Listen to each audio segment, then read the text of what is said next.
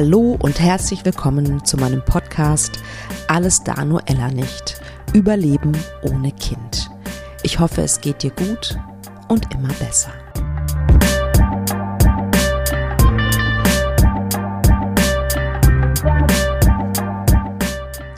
Hallo, hallo, hallo. Willkommen, eine neue Folge von Alles da nur Ella nicht. Heute eine Solo-Folge. Ich habe nämlich Anfang Januar drei Tage Hospitanz gemacht in einer Kinderwunschpraxis mit drei Ärztinnen. Ähm, ich mache gerade so eine Weiterbildung ähm, zum Thema Kinderwunsch, Kinderwunschberatung. Und da ähm, im Rahmen sozusagen dieser Weiterbildung ähm, bin ich erst auf die Idee gekommen, also die hatten das vorgeschlagen, dass es doch eine gute Idee wäre, weil viele Ladies, wir sind tatsächlich nur Frauen im Kurs, ähm, wissen, also die haben mit, kind, mit Kinderwunsch und Kinderwunschbehandlung nicht so viel zu tun. Ähm, und dann ist es natürlich immer gut, wenn man Beraterin für sowas ist, ähm, mal hinter die Kulissen zu gucken. Für mich war es auch super, super spannend, ehrlicherweise, ähm, weil ich ja nur die andere Seite kenne interessanterweise. Und ich würde ganz gerne mit dir teilen so ein paar Erkenntnisse, die ich hatte in diesen drei Tagen. Also es war wirklich aufregend und sehr, sehr spannend. Ich durfte überall dabei sein. Also von der normalen in Anführungsstrichen Untersuchung, ähm, um zu gucken, ob sich die Schleimhaut äh, aufbaut und so weiter. Ich war bei Punktionen dabei, ich war beim Eizelltransfer dabei. Ich durfte ins Labor und habe ähm, eine ICSI, also gesehen, wie eine ICSI gemacht wird. Also es ist wirklich, es war sehr, sehr faszinierend, muss ich sagen. Ich war sehr beeindruckt von all dem, auch von der Professionalität dieser Praxis. Ähm, die machen echt die machen halt ihren Job.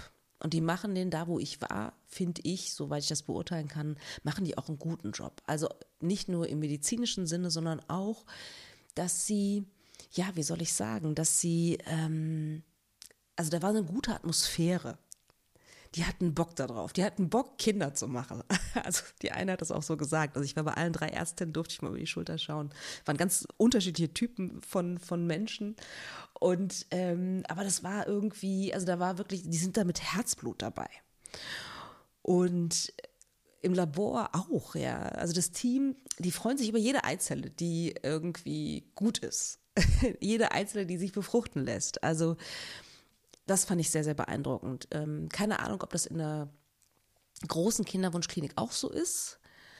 Ähm, aber letztendlich gibt es auch, glaube ich, unter den großen Kliniken gute Kliniken. Es liegt ja immer an den Menschen, an den einzelnen Menschen letztendlich, würde ich sagen. Also ähm, sehr, sehr spannend. An dieser Praxis fand ich auch noch toll, dass ähm, ganz klar gesagt wird, die nehmen erstmal jede Patientin an. Also Patientinnen, die vielleicht woanders nicht mehr genommen werden, aufgrund des Alters oder aus anderen Gründen, haben da einen Anlaufpunkt. Ähm, und es wird trotzdem nochmal geguckt, was vielleicht noch zu machen ist. Und die eine Chefin, der das äh, Kinderwunsch, also die Kinderwunschpraxis gehört, die ist seit, was hat sie gesagt? Ich glaube seit 30 Jahren oder so dabei. Also super erfahrene, ähm, coole Lady. Und die sagte das ganz klar, das kommt für sie nicht in Frage. Ne? Also weil manche großen Kliniken machen das tatsächlich nicht, also nehmen manche Menschen nicht mehr an, weil das die Statistik kaputt macht. Und sie sagt, sowas, auf sowas hat sie überhaupt keine Lust. Was soll ich sagen? Also, also zum einen möchte ich mit dir teilen, ihr macht was durch. Also ich, ich, ich stand da ja während zum Beispiel einer Punktion äh, die ja ganz oft mit, äh, also ich hab, war nur dabei äh, bei Punktionen, die in Narkose, in Vollnarkose gemacht wurden. Und da stand ich dann zwischendurch daneben und habe geguckt und, und dachte so, boah, ihr macht was durch. Also das ist schon mein größter Respekt.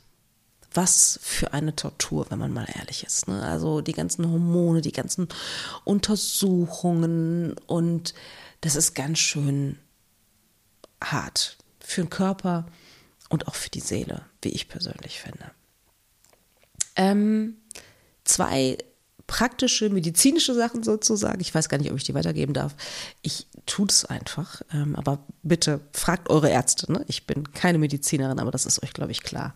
Also, die Ärztinnen da in der Praxis haben den Frauen immer Vitamin D verschrieben. Das fand ich ganz spannend. Das war zu meiner Zeit nicht. Ich weiß nicht, ob eure Ärztinnen das auch tun.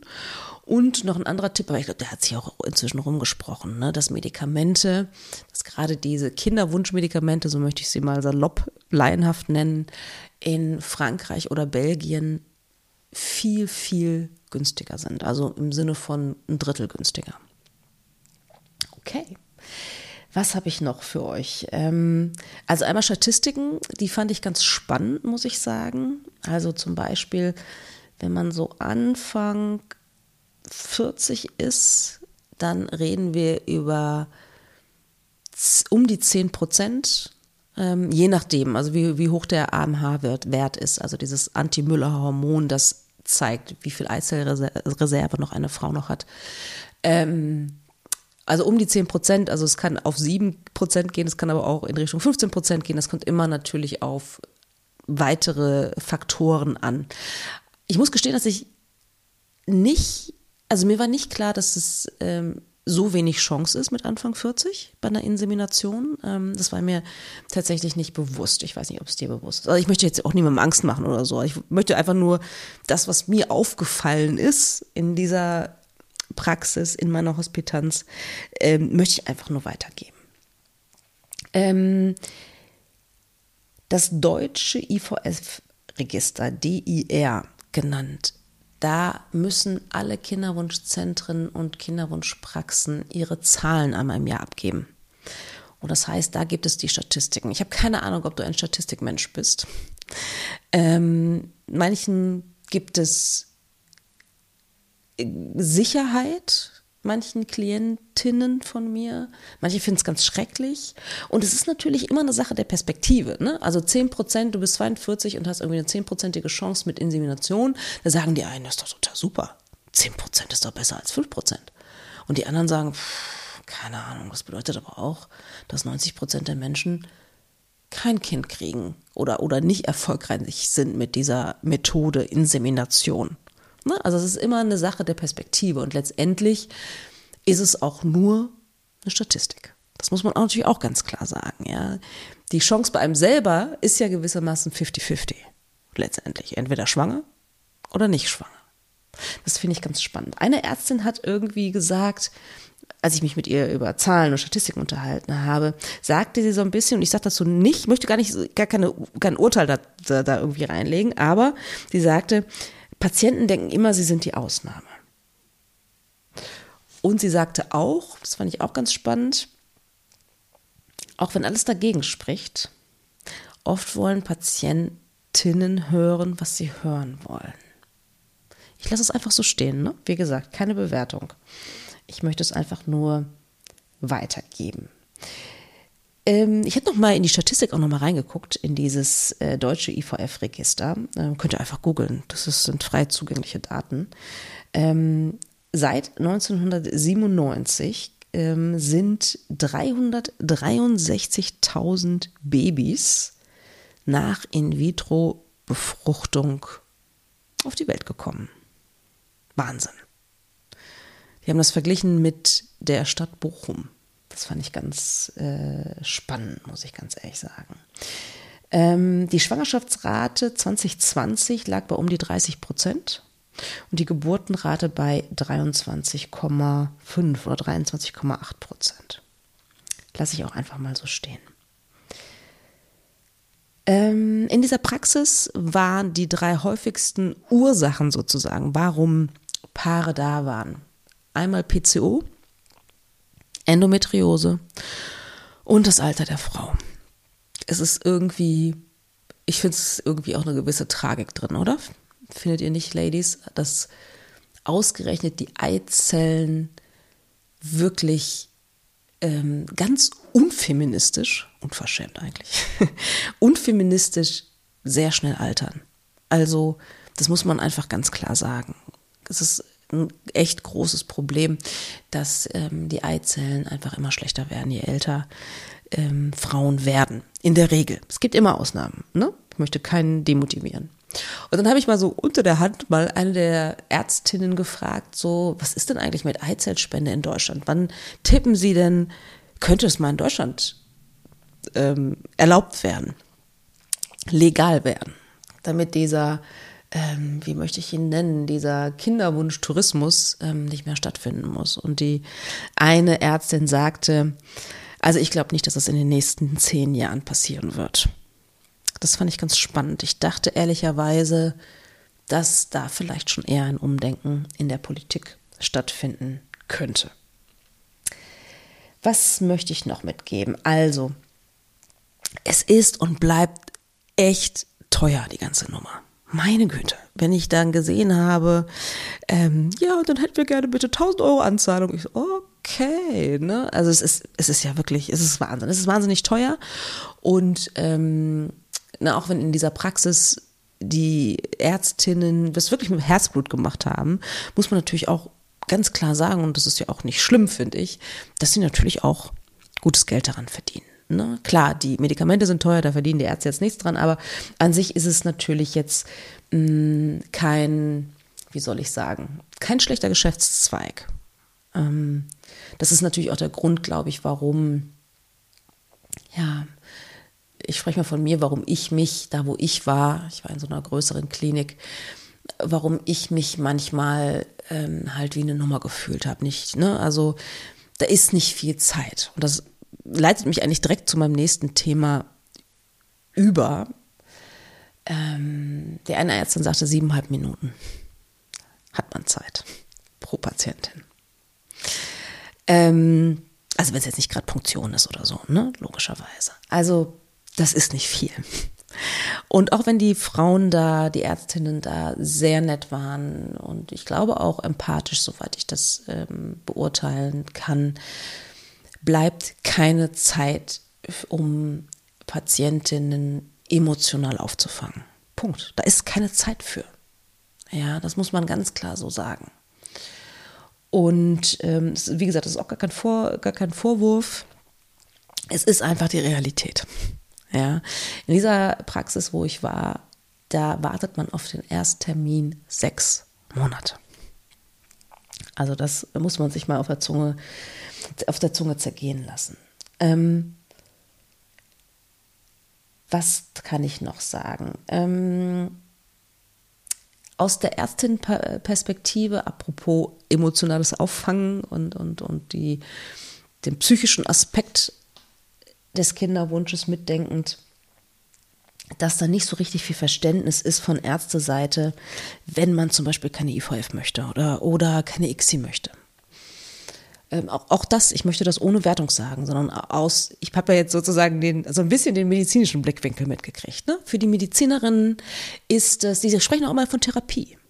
Ja, oh, unfruchtbar, okay, es gibt Therapiemöglichkeiten und zwar 1, 2, 3, Insemination, IVF, ICSI.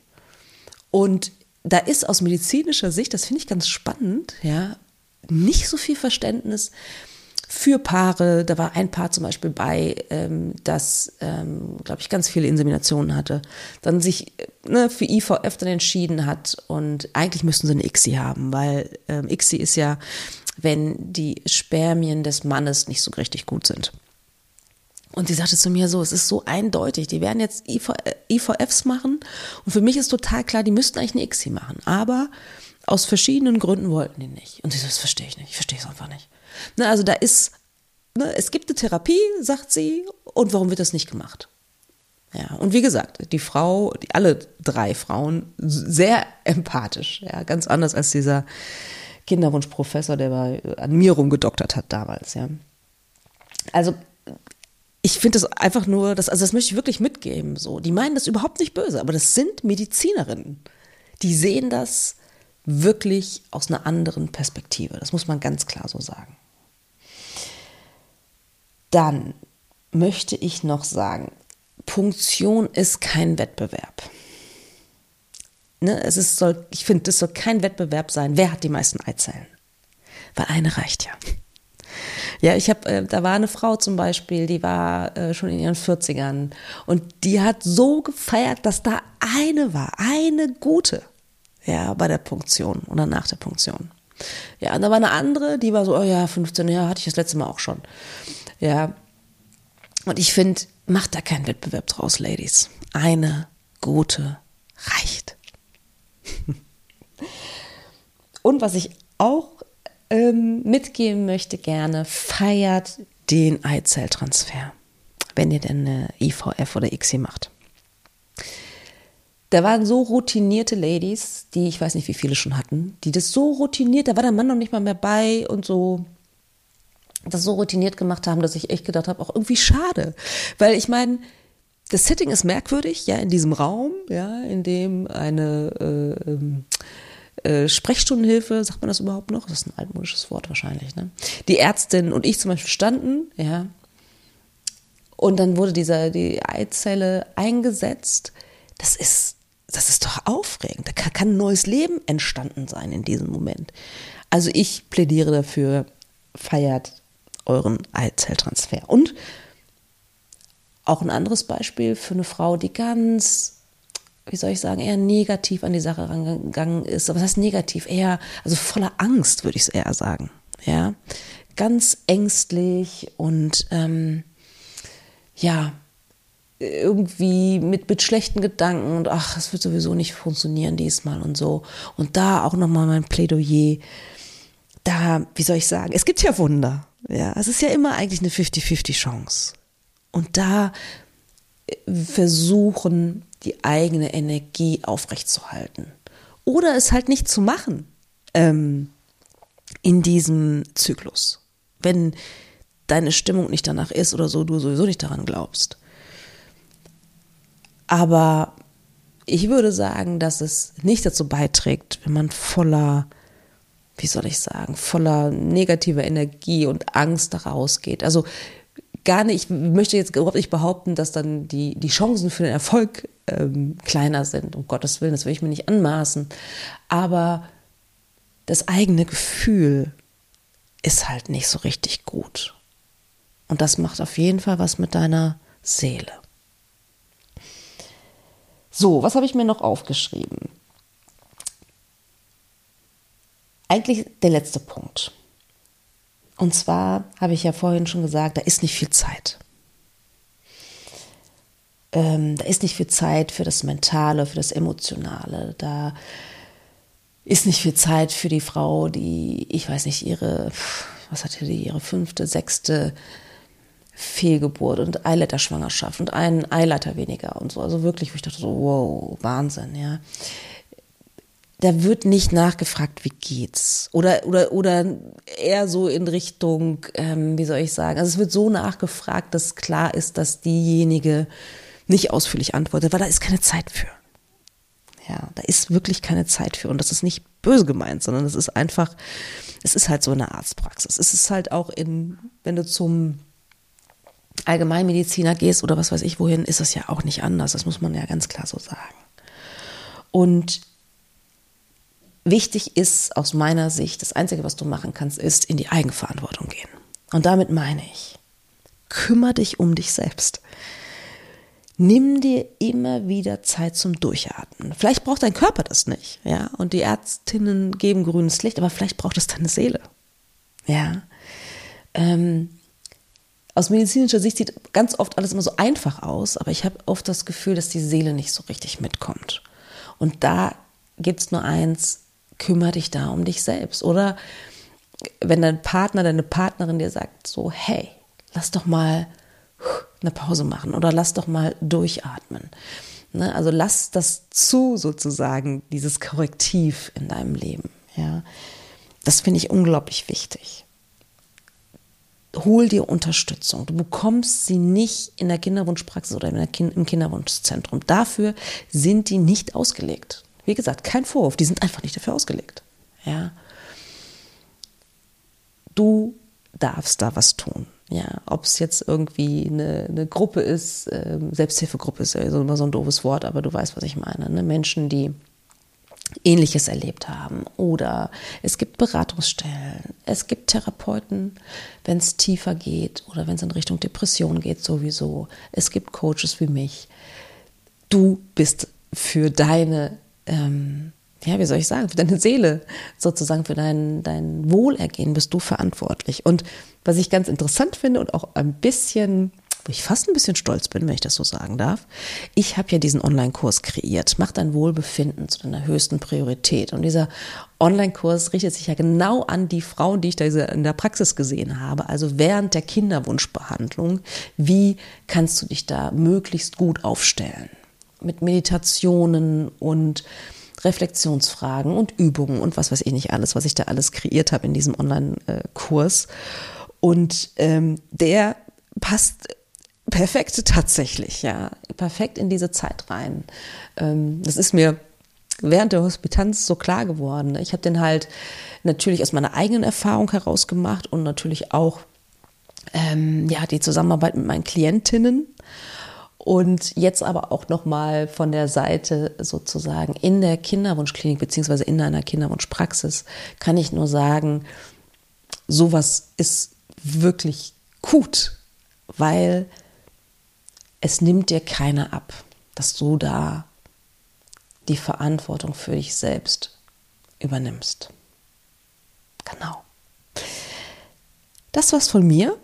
Kurze Folge diesmal. Das sind so meine Erkenntnisse, die ich aus meiner Hospitanz mitgenommen habe. Ich bin so, so, so, so dankbar, dass ich diese Möglichkeit bekommen habe, da so einen tollen Einblick zu kriegen. Ähm, das hat äh, mich super bereichert, hat die Arbeit, meine Arbeit als Coach tatsächlich auch nochmal noch mal weiter verbessert tatsächlich. Und ja, deswegen sage ich Danke an die Ärztinnen aus der Praxis, falls sie das hören.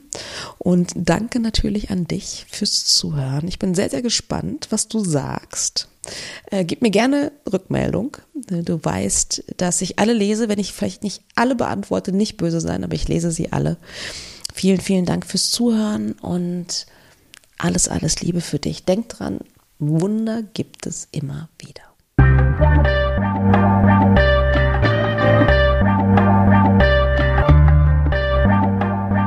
Wie immer interessiert es mich sehr, was ihr denkt. Schreibt mir doch gerne eine E-Mail über podcast.praxis-apia.de oder über Instagram, Facebook oder sonstige Kommunikationskanäle. Ich freue mich wirklich über jede Nachricht, die ich bekomme. Und ja, vor allen Dingen freue ich mich natürlich auch, wenn du wieder Zeit mit mir verbringen willst, beim nächsten Mal bei Alles da, Noella nicht. Überleben ohne